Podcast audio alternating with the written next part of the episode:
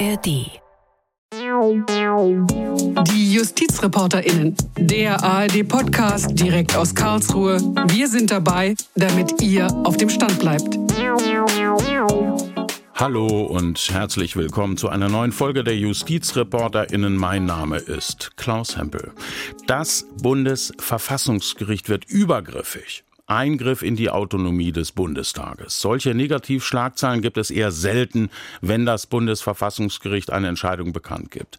Diese Schlagzeilen hat es aber kürzlich gegeben, weil das Gericht in einer Eilentscheidung das sogenannte Heizungsgesetz vorläufig gestoppt hat. Genauer gesagt in einer Eilentscheidung angeordnet hat, dass die Parlamentarier im Bundestag mehr Zeit bekommen müssen für dieses Heizungsgesetz.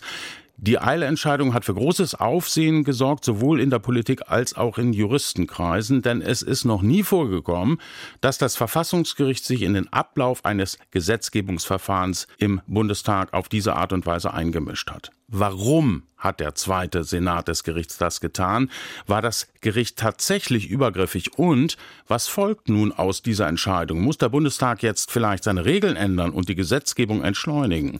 Darüber möchte ich sprechen mit meinen Gesprächspartnern. Zum einen Rechtsprofessor Joachim Wieland, Staatsrechtler. Er war längere Zeit Rektor der Deutschen Universität für Verwaltungswissenschaften in Speyer und er ist häufig zu sehen beim Bundesverfassungsgericht als Prozessbevollmächtigter und Sachverständiger. Herzlich willkommen willkommen, Herr Wieland. Danke. Mein zweiter Gast ist Dr. Wolfgang Janisch, Rechts- und Justizkorrespondent der Süddeutschen Zeitung. Er berichtet von Karlsruhe aus schon seit vielen Jahren über das Bundesverfassungsgericht. Herzlich willkommen. Ja, vielen Dank für die Einladung. Bevor wir die Eilentscheidung des Verfassungsgerichts kritisch beleuchten, eines vorab. Das Gericht hat nicht über das sogenannte Heizungsgesetz etwas entschieden inhaltlich. Es ging ausschließlich um das Gesetzgebungsverfahren, Herr Wieland. Ja, das ist genau richtig und das ist auch wichtig, weil das natürlich in der politischen Diskussion, in der Diskussion in den Medien und in der Öffentlichkeit häufig missverstanden worden ist. Wenn das Verfassungsgericht sich zum Gesetzgebungsverfahren äußert, dann wird das offenbar weithin so verstanden, dass es etwas gegen das Gesetz selber hätte. Es hat aber hier nur gesagt, es muss hinreichend Zeit für eine Beratung sein. Äh, es hat sich also zum Inhalt des Gesetzes bislang überhaupt noch nicht geäußert. Geklagt hatte der CDU-Bundestagsabgeordnete Thomas Heilmann. Er hatte kritisiert, dass das Heizungsgesetz so schnell wie möglich durch den Bundestag gepeitscht werden sollte, dass eine sorgfältige Befassung mit dem Gesetz gar nicht möglich war und er sieht darin auch ein generelles Problem. Die Verfahren des Deutschen Bundestages leiden seit längerem an Übereilung, an Hetze und aus diesem Grund an mangelnder Sorgfalt. Hallmann wirft der Ampelkoalition vor, dass das Gebäudeenergiegesetz viel zu schnell durchs Parlament gepeitscht wurde, dass während des Gesetzgebungsverfahrens das Gesetz massiv geändert wurde, sodass die Abgeordneten einfach keine Zeit hatten, sich das alles sorgfältig anzuschauen. Wolfgang Janisch, das war schon sportlich, was da im Bundestag passiert ist, oder? Ja, also die Kritik bezieht sich ja vor allem auf die letzte Phase. In, äh, zu Beginn ist das Gesetz eingebracht worden in den Bundestag schon Mitte Mai. Da wäre eigentlich genügend Zeit gewesen, aber es ist dann sozusagen in letzter Minute eine äh, sehr umfangreiche sogenannte Formulierungshilfe eingebracht worden. Das war am Freitag, den 30. Juni. Das war eine Woche sozusagen vor der abschließenden Behandlung im Bundestag. Und das war ein sehr umfangreicher Änderungsantrag, 94 Seiten Synopse, dazu nochmal äh, mehrere Seiten Begründung. Und das war aus Sicht von Herrn Heilmann sozusagen zu viel, um es in der Kürze der Dauer, dazwischen waren ja noch weitere äh, Ausschusssitzungen, sich einzuverleiben und auch zu begreifen. Schauen wir uns mal an, wie so ein Gesetzgebungsverfahren abläuft. Ähm, die Bundesregierung bringt einen Gesetzentwurf ein in den Bundestag, dann folgt die erste Lesung, anschließend äh, kommt der Ausschuss, Fachausschuss zum Zug, da wird dann eben der Gesetzentwurf beraten, es werden Experten befragt und danach wandert der Gesetzentwurf wieder ins Parlament, dann folgen zweite und dritte Lesung, beide Lesungen in der Regel sogar am gleichen Tag. Und nach der dritten Lesung wird abgestimmt. Und so war das auch beim Heizungsgesetz. Insgesamt geplant, aber das Bundesverfassungsgericht hat dann die zweite und dritte Lesung gestoppt. Herr Wieland, mit welcher Begründung hat das der Senat getan? Das Bundesverfassungsgericht hat in seinem Senat entschieden, dass die Zeit zu knapp sei angesichts der Komplexität des Gesetzgebungsvorhabens. Und es hat gesagt, da hätte es nicht in der gleichen Woche passieren dürfen, wo man das geplant hatte, sondern die Abgeordneten bräuchten mehr Zeit, äh, um sich mit dem Inhalt des Gesetzes vertraut zu machen, dann darüber zu beraten und dann abzustimmen. Also das Gericht hat letztlich eine Verlangsamung des Verfahrens verlangt. Äh, ganz wichtig ist ja, das Gericht hat jetzt nicht in der Hauptsache entschieden. Es geht ja auch um die Frage, ob die Rechte von Herrn Heilmann als Bundestagsabgeordneter verletzt sind. Er beruft sich dabei auf Artikel 38 Grundgesetz. Aber ob diese Rechte verletzt sind oder nicht, das muss erst noch geklärt werden, Herr Wieland. Das ist wahr. Das ist, hat das Gericht ausdrücklich gesagt. Wir können im Moment gar nichts dazu sagen, ob die Rechte des Abgeordneten verletzt sind oder nicht. Aber wir können die Folgen abwägen. Wir könnten uns überlegen, wenn wir jetzt eine einstweilige Anordnung erlassen und äh, verhindern, dass das Gesetz noch in dieser Woche äh, erlassen wird oder beschlossen wird, äh, dann kann es sein, dass wir später in der Hauptsache feststellen, die Rechte des Abgeordneten waren doch nicht verletzt, dann wäre das Gesetz verzögert worden. Und da gegenübergestellt hat es die andere Situation, wenn wir keine einstweilige Anordnung erlassen, das Gesetz wird in der vorgesehenen Zeit beschlossen und hinterher stellt sich heraus, das verletzt die Rechte des Abgeordneten. Dann ist das eine nicht wieder gut zu machende Rechtsverletzung. Und deshalb muss man bei einer Abwägung sagen, vorsichtshalber erlassen wir lieber eine einstweilige Anordnung. Das ist eigentlich alles, was das Gericht bisher entschieden hat. Also nochmal nachgefragt, dass man das äh, gut verstehen kann. Also es hat eine Abwägung gegeben. Auf der einen Seite, ich sag mal, die Rechte des Abgeordneten Hallmann und auf der anderen Seite die Rechte des Parlaments, ein Gesetzgebungsverfahren durchzuführen. Oder was wurde da genau. auf der anderen Seite mit, mit berücksichtigt? Ja, auf der einen Seite ist es das Recht des Abgeordneten, sich als gewählter Vertreter des Volkes einzubringen. Und auf der anderen Seite ist es das Recht des Parlaments, Gesetze entsprechend seiner Geschäftsordnung äh, dann zu verabschieden, wenn es die entsprechenden Mehrheiten gibt.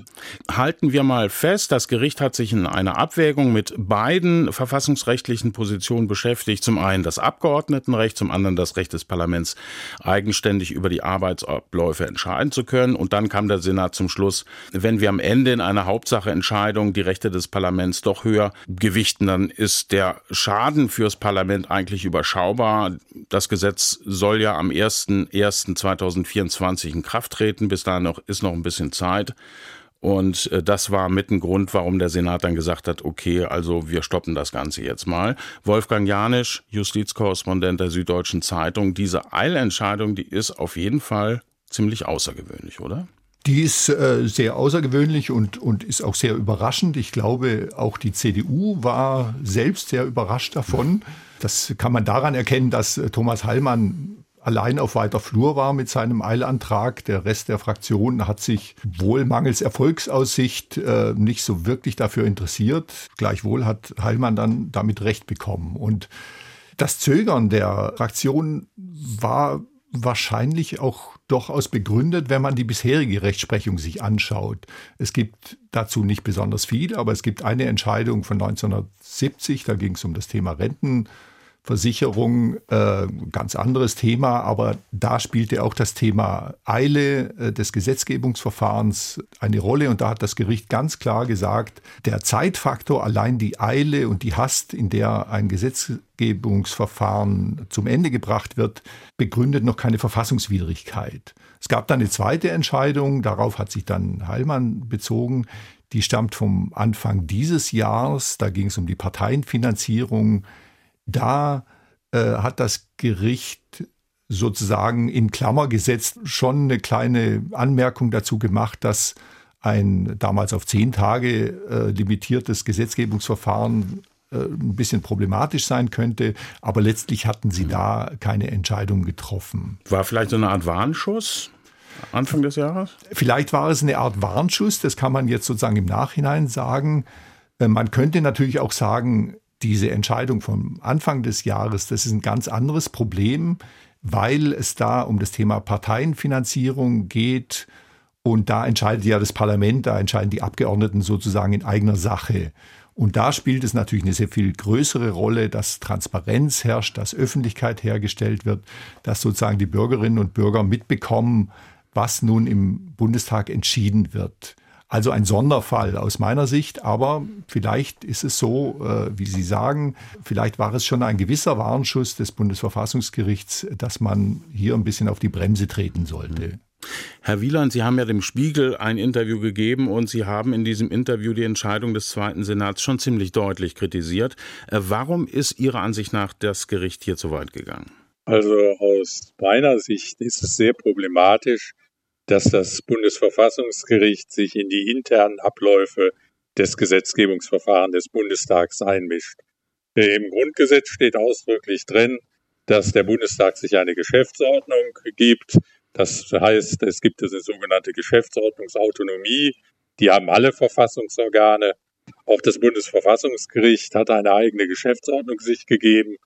Und normalerweise würde ein Verfassungsorgan sich nicht in die Geschäfte die Geschäftsabwicklung eines anderen Verfassungsorgans einmischen.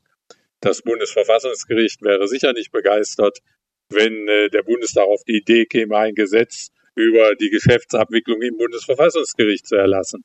Und so ist es auch außergewöhnlich, dass das Bundesverfassungsgericht jetzt möglicherweise einschreitet, wenn der Bundestag genauso verfährt, wie er es für sich in seiner Geschäftsordnung festgelegt hat dieser Geschäftsordnung haben praktisch alle Abgeordneten zu Beginn der Legislaturperiode zugestimmt. Also auch Herr Heilmann hat seinerzeit gesagt, die Regelungen in der Geschäftsordnung sind so in Ordnung, die Fristen sind in Ordnung. Und er findet jetzt nur, in diesem Verfahren geht es nicht so recht. Und äh, das scheint mir jedenfalls begründungsbedürftig zu sein. Und ich bin gespannt, wie das Bundesverfassungsgericht in der Hauptsache das rechtfertigen wird, wenn es denn tatsächlich eingreift und sagt, hier lag eine Verletzung der Rechte der Abgeordneten vor, obwohl die Vorgaben der Geschäftsordnung beachtet worden sind. Wichtiger Punkt, den Sie da ansprechen, nochmal, es handelt sich um eine Eilentscheidung. Wir müssen erstmal abwarten, was die wirklich dann in der Hauptsache entscheiden. Und das ist im Prinzip noch offen. Wolfgang Janisch, würden Sie sagen, Herr Wieland hat recht? Äh, Sie haben ja auch in der Süddeutschen Zeitung in einer Analyse durchblicken lassen, dass Sie nicht so ganz einverstanden sind äh, mit der Entscheidung. Ja, ich sehe das auch sehr kritisch, muss ich sagen. Also äh, ich stimme Herrn Wieland zu. Wir müssen natürlich erstmal warten, was kommt am Ende dabei raus. Äh, und wir müssen abwarten, ob das Gericht überhaupt diesen Schritt gehen wird. Wenn es das aber tut, dann würde ich das für äh, problematisch halten, gar nicht so sehr wegen des Heizungsgesetzes. Das Heizungsgesetz, da würde ich politisch sagen, das ist schon problematisch, dass man das so schnell äh, durchs Parlament gejagt hat. Es wäre vielleicht besser gewesen für alle Beteiligten. Man hätte noch eine Woche oder zwei das äh, Verfahren in die Länge gezogen, hätte vielleicht eine Sondersitzung in der parlamentarischen Sommerpause anberaumt. Aber das ist eher eine Frage der Politik und vielleicht auch der Wahrnehmung von Politik. Rechtlich finde ich schwierig, dass sich das Bundesverfassungsgericht in die politische Gestaltung einmischt und vielleicht auch Teil dieses politischen Streits wird, weil diese Timing-Fragen, der Zeitplan des parlamentarischen Verfahrens, das sind natürlich eminent politische Fragen. Also das heißt, in diesem Fall, die Ampel wollte das Gesetz natürlich schnell von der Bühne haben, weil es eben als, als Streitthema wahrgenommen wurde. Die Opposition wollte das Thema natürlich gern noch ein bisschen am Köcheln halten. Wer nun da Recht hat, das, das mag jeder für sich beurteilen, aber äh, das ist natürlich eine politische Frage. Und in dem Fall entscheidet natürlich die Mehrheit im Bundestag. Also sehe ich das schon sehr problematisch. Ich will vielleicht noch einen Satz nachschieben. Mario Chaya, CDU-Generalsekretär bis vor kurzem, bis vor kurzem ja. hat am Tag nach der Entscheidung gesagt oder zu bedenken gegeben, ein derartiger Gang nach Karlsruhe müsse eigentlich die Ausnahme bleiben, das parlamentarische Verfahren gehört ins Parlament und nicht vor die Gerichte. Da ist denen, glaube ich, erst klar geworden, nicht nur Herrn Scheier, was da eigentlich passiert ist. So ist es. Mhm.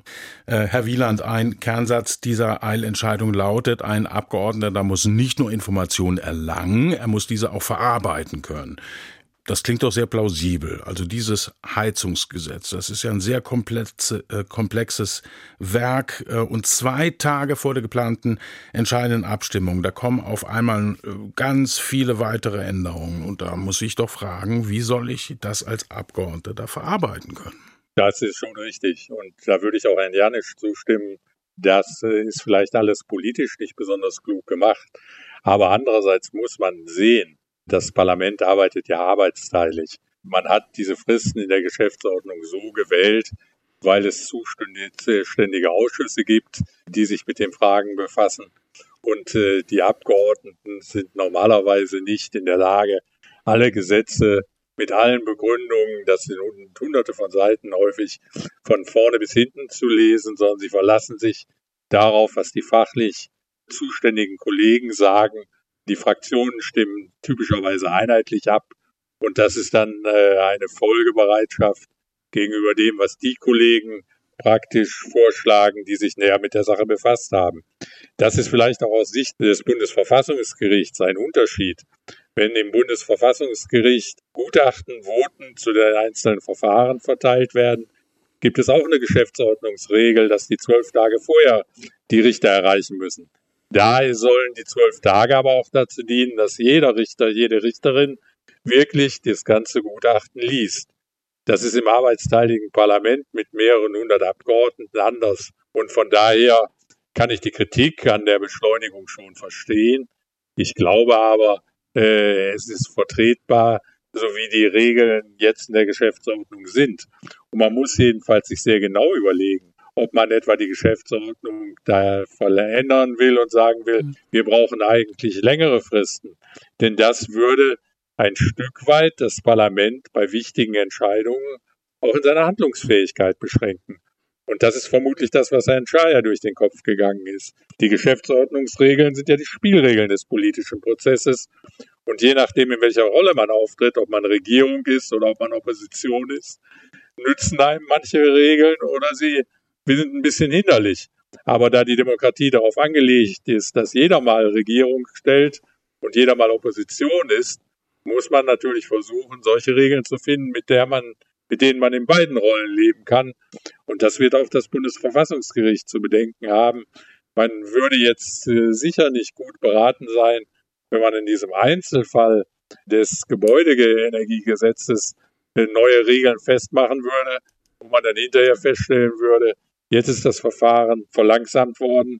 Man braucht viel mehr Zeit im Parlament und äh, deshalb ist die Handlungsfähigkeit des Parlaments auch beschränkt. Bleiben wir mal bei der Geschäftsordnung des Bundestages. Herr Wieland, Sie haben argumentiert, also das ist eigentlich von der Geschäftsordnung gedeckt und Geschäftsordnung, das ist Autonomie des Parlaments.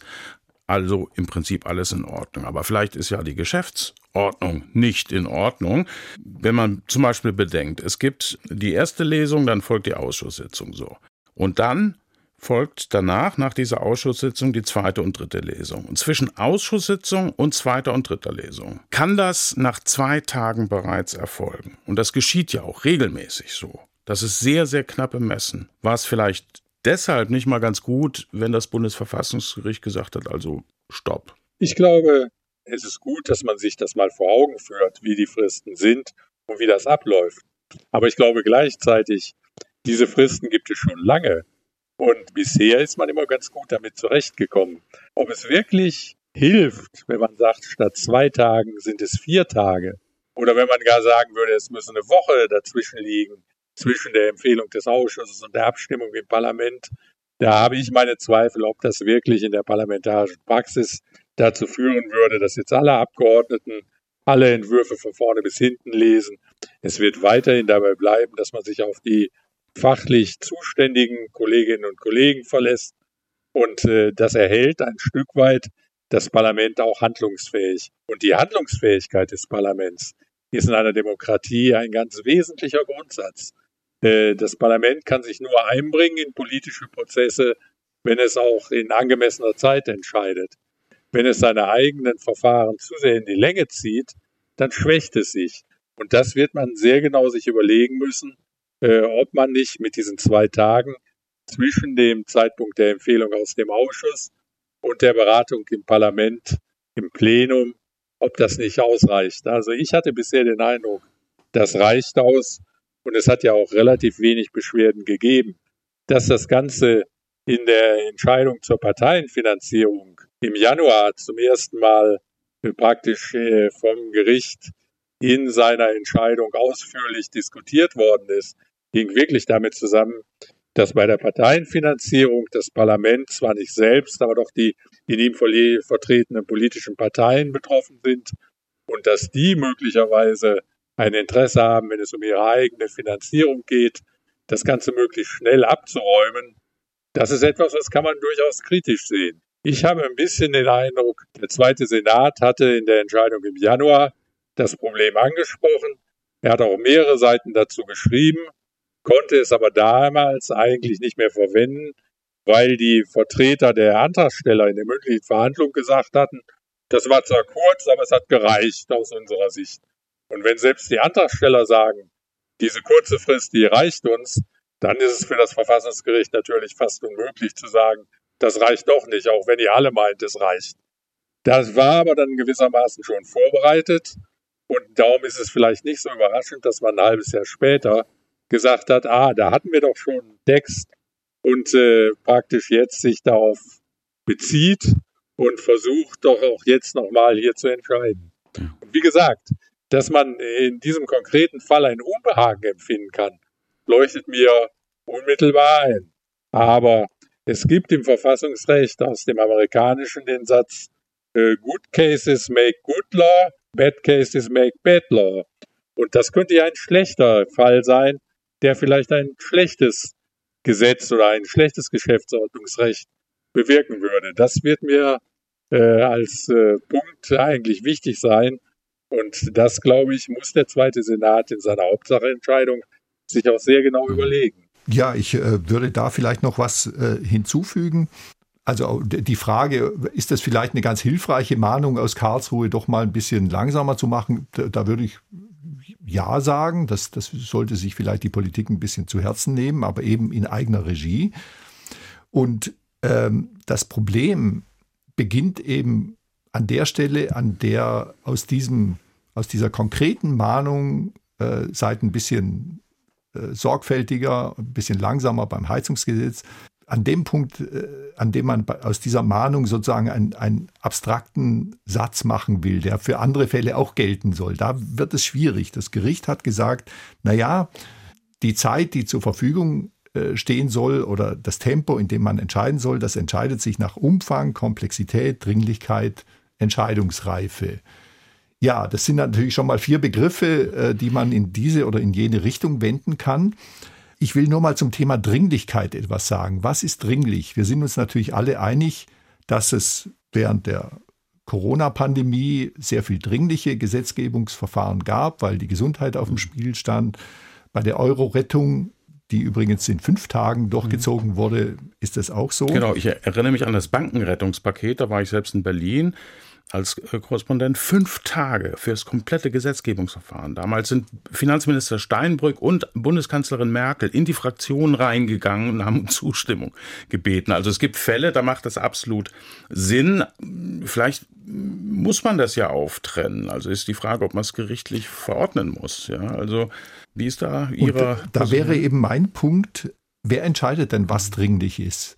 Äh, wir haben hier in diesem Fall auf der einen Seite das Argument, naja, mit dem Heizungsgesetz hätte man natürlich noch warten können. Das sollte ja ohnehin erst zum 1. Januar 2024 in Kraft treten, war ja noch genügend Zeit. Aber auf der anderen Seite hat dieser lange, intensive Streit um das Heizungsgesetz natürlich politische Nebenwirkungen. Ich sage mal nur, äh, wir sollten mal auf die Umfragewerte der AfD schauen. Die Leute laufen zur AfD. Das ist natürlich ein politischer Faktor den auch eine Regierungskoalition mit ins Kalkül ziehen äh, darf und der äh, sie zu der Entscheidung bringen darf, naja, wir sollten vielleicht dieses politische Thema möglichst schnell entscheiden, um auch Handlungsfähigkeit zu signalisieren. Nicht nur sozusagen aus Sachargumenten, sondern auch aus äh, einer politischen Bewertung heraus kann eben Eile geboten sein. Hm. Ich komme nochmal auf die Befürworter dieser Eilentscheidung zu sprechen. Die Befürworter sagen also, diese Entscheidung, die stärkt doch die Demokratie. Und ähm, ein Kollege von der Frankfurter Allgemeinen Zeitung, der hat das so kommentiert, der gerichtliche Stopp des Heizungsgesetzes zwingt zum Nachdenken über das System. Das Nachdenken über das System, das ist doch nicht verkehrt, Herr Wieland. Das Nachdenken über das System ist nie verkehrt. Da kann man ohne weiteres zustimmen. Entscheidend ist aber das Ergebnis äh, des Nachdenkens. Und da glaube ich ähnlich wie Herr Janisch wohl, wenn man eine demokratische Mehrheit in einem Parlament hat, dann entscheidet diese Mehrheit nicht nur, welche Regelungen sie in den Gesetzen trifft, sondern auch, ob diese Regelungen dringlich sind. Und beim Bundesverfassungsgericht klingt das jetzt so ein bisschen so, als würde letztlich das Gericht entscheiden, gibt es einen sachlichen Grund für eine schnelle Erledigung oder gibt es keinen sachlichen Grund.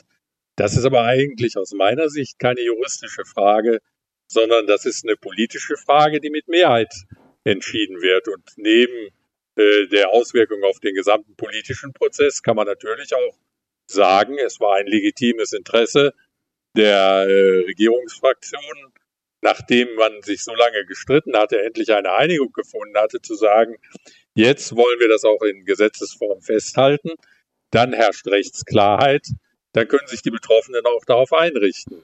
Die äh, wissen es jetzt ein Vierteljahr lang bis zum Ende der Sommerpause. Zunächst mal nicht so ganz genau, wie es kommen wird. Die Opposition wird sicher noch mal versuchen, Änderungen durchzusetzen. Das ist unwahrscheinlich, dass ihr das gelingt. Aber das hat, genau das weiß hat auch die Ampelkoalition nicht vor, muss man sagen. Ja, die Ampelkoalition hat eigentlich schon gesagt, wir wollen das nicht. Also von daher ist es durchaus auch legitim, wenn man sagt, manche Entscheidungen müssen jetzt eben getroffen werden. Und es ist aus meiner Sicht keine Rechtsfrage, wie eilbedürftig ein Gesetzesvorhaben ist, sondern es ist eine politisch zu entscheidende Frage. Also im Ergebnis Selbstverständlich sollte man sich das vor Augen führen. Man sollte nicht irgendwie übereilt handeln, aber man sollte irgendwie auch nicht politische Prozesse über Gebühr verlangsamen. Und natürlich wird eine Regierung immer ein stärkeres Interesse haben zu entscheiden.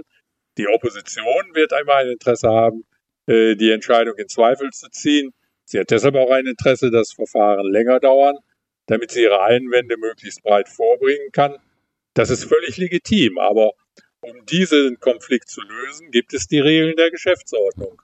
Und das ist eben gerade die Autonomie des Parlaments und nicht Aufgabe des Bundesverfassungsgerichts, dem Parlament hier seinen Geschäftsgang vorzuschreiben. Richten wir nochmal ganz kurz den Blick auf das Gericht, Herr Janisch. Äh, interessant ist ja auch, dass die Eilentscheidung im Senat nicht einstimmig erfolgt. Es gab zwei Gegenstimmen. Weiß man eigentlich, von wem die kamen?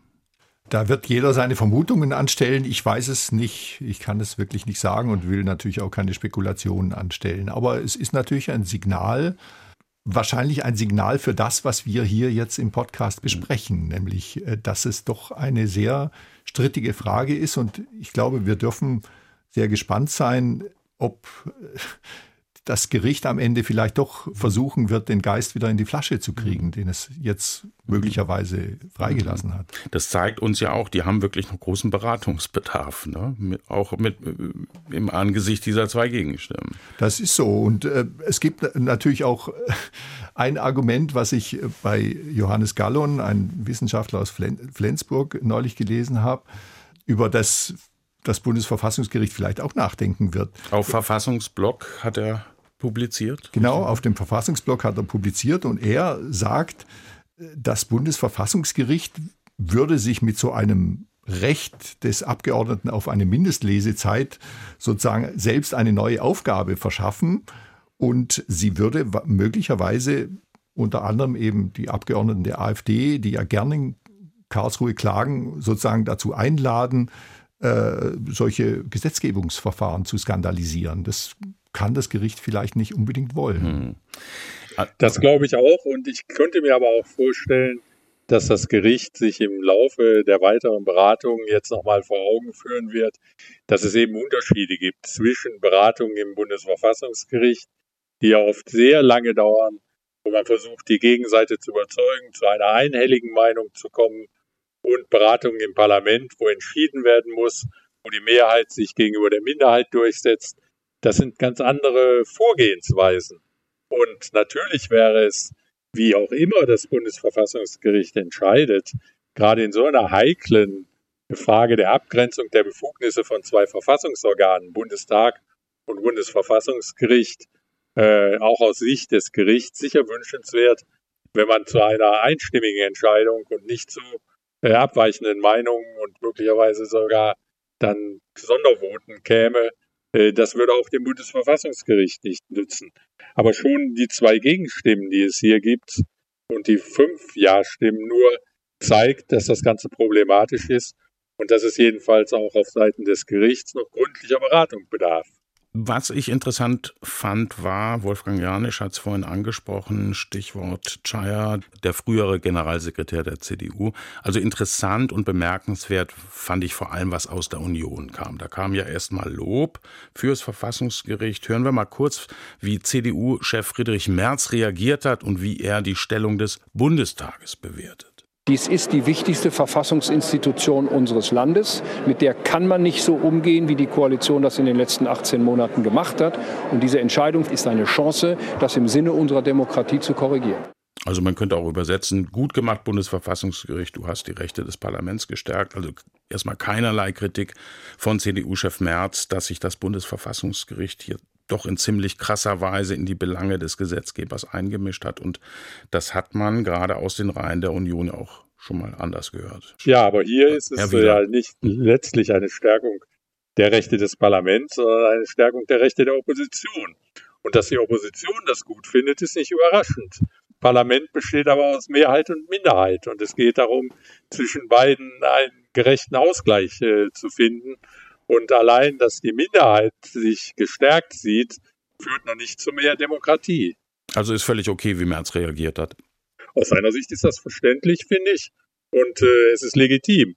Dem Bundesverfassungsgericht sollte es vielleicht Anstoß geben, nochmal darüber nachzudenken, wo es genau äh, austariert, die Befugnisse von Mehrheit und Minderheit und wie weit es sich wirklich einmischen will in die Entscheidung, die das Parlament in seiner Geschäftsordnung getroffen hat und der auch mal alle zugestimmt haben.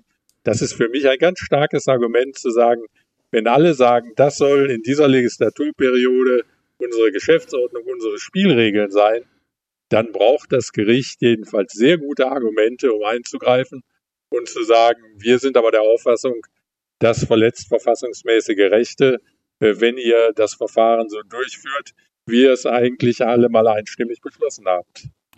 Man muss sich ja auch äh, fragen, was kommt da noch in der Hauptsache? Also wie wird das Verfassungsgericht in der Hauptsache entscheiden? Aus der Eilentscheidung lässt sich ja durchaus herausfiltern, dass das Gericht mehrheitlich ein gewisses Problem mit dem Gesetzgebungsverfahren hat, gerade wenn es vergleichsweise schnell äh, durchgezogen wird. Also die Frage, was kommt da in der Hauptsache-Entscheidung? Herr Janisch, wagen Sie da eine Prognose? Also kommen da jetzt konkrete Vorgaben aus Karlsruhe, wie schnell ein Gesetzgebungsverfahren maximal äh, ablaufen darf? Worauf müssen wir uns da einstellen? Also ich äh, würde, glaube ich, relativ viel darauf wetten, dass jetzt nicht eine Sieben-Tage-Regel oder eine Fünf-Tage oder eine Zehn-Tage oder äh, eine konkrete äh, Vor Zeitvorgabe sozusagen formuliert wird.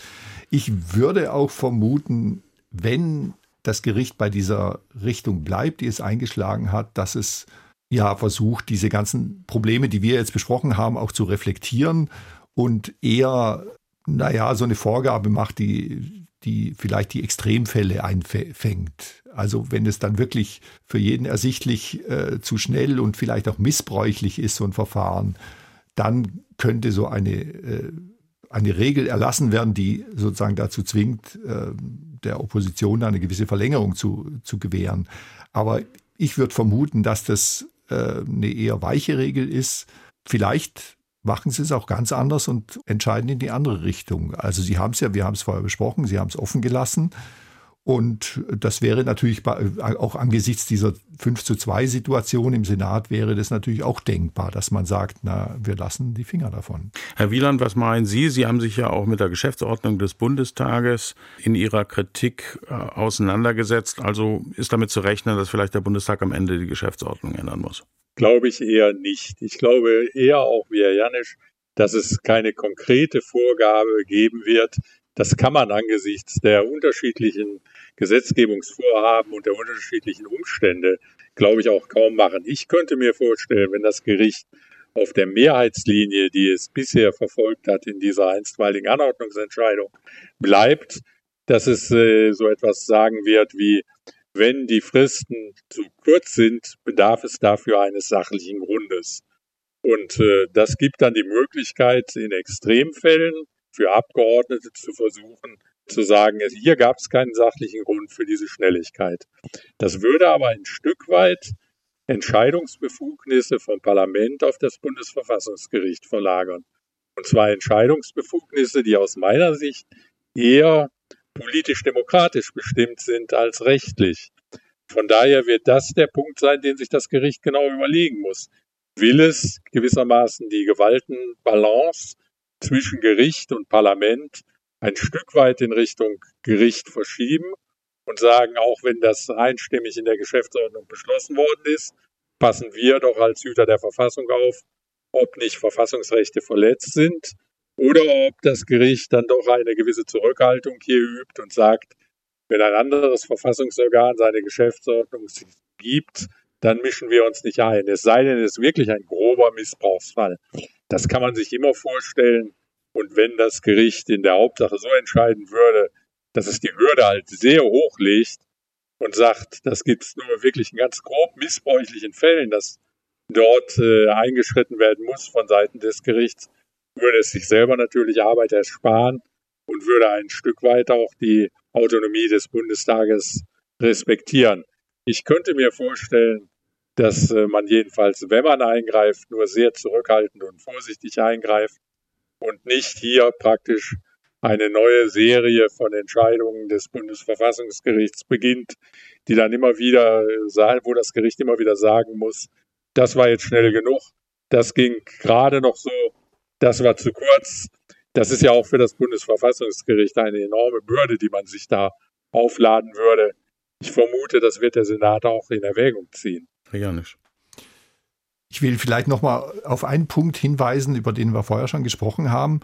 Wenn wir uns die Reaktionen auf diese Entscheidung anschauen, dann stellen wir ja fest, dass diejenigen, die das Heizungsgesetz kritisch sehen, die Entscheidung des Verfassungsgerichts eher positiv beurteilen und umgekehrt. Also die, die das Heizungsgesetz eher befürworten, äh, sind eher die Kritiker dieses, dieser Verfassungsgerichtsallentscheidung. Das zeigt uns natürlich, dass die Sache hier politisch sortiert ist und dass natürlich das Bundesverfassungsgericht Gefahr läuft, mit einer Entscheidung auf irgendeine Seite des politischen Wettbewerbs sich zu schlagen. Und das ist eine der großen Gefahren, die das Verfassungsgericht sonst eigentlich eher zu meiden versucht. Also wenn man sich in den politischen Streit einmischt als äh, oberstes Gericht, kann man letztlich nur verlieren, weil irgendeine Seite dann sagen wird, ihr seid nicht mehr unabhängig, ihr seid parteiisch äh, für die eine oder für die andere Seite.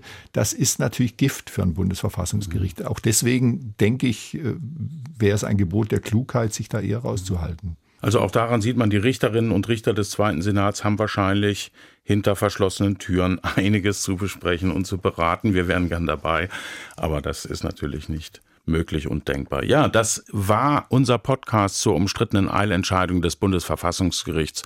Mit dieser Entscheidung hat das Gericht das Gesetzgebungsverfahren in Sachen Heizungsgesetz vorläufig gestoppt und wir warten jetzt auf die Hauptsacheentscheidung mit großer Spannung. Mitdiskutiert haben heute der Rechtsprofessor und Staatsrechtler Joachim Wieland.